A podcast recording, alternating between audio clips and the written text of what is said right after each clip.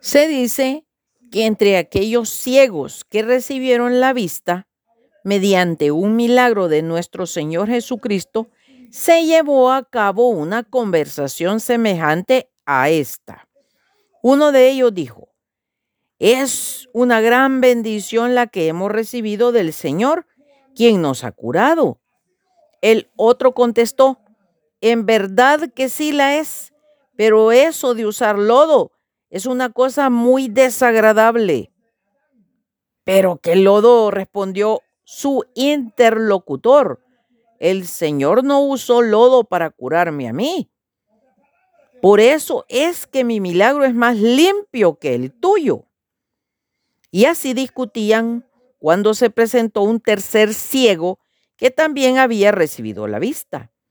Intervino en la conversación para preguntarles si cuando ellos fueron restaurados no vieron que los hombres andaban como árboles.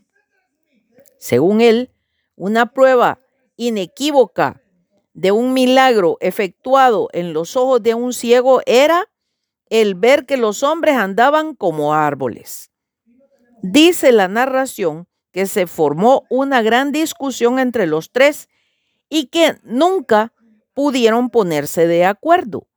Al fin, uno fundó la iglesia de los lodistas, la cual acentuaba el uso del lodo.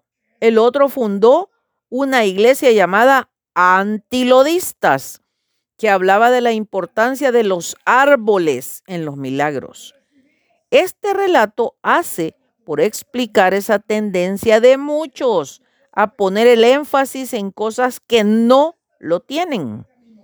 Estas personas formulan doctrinas y establecen iglesias, dividiendo al cuerpo, la iglesia, pero olvidan el hecho fundamental de lo que realmente cuenta, el Evangelio del Eterno y el milagro de la nueva criatura en Cristo Jesús. Ojo, bendiciones.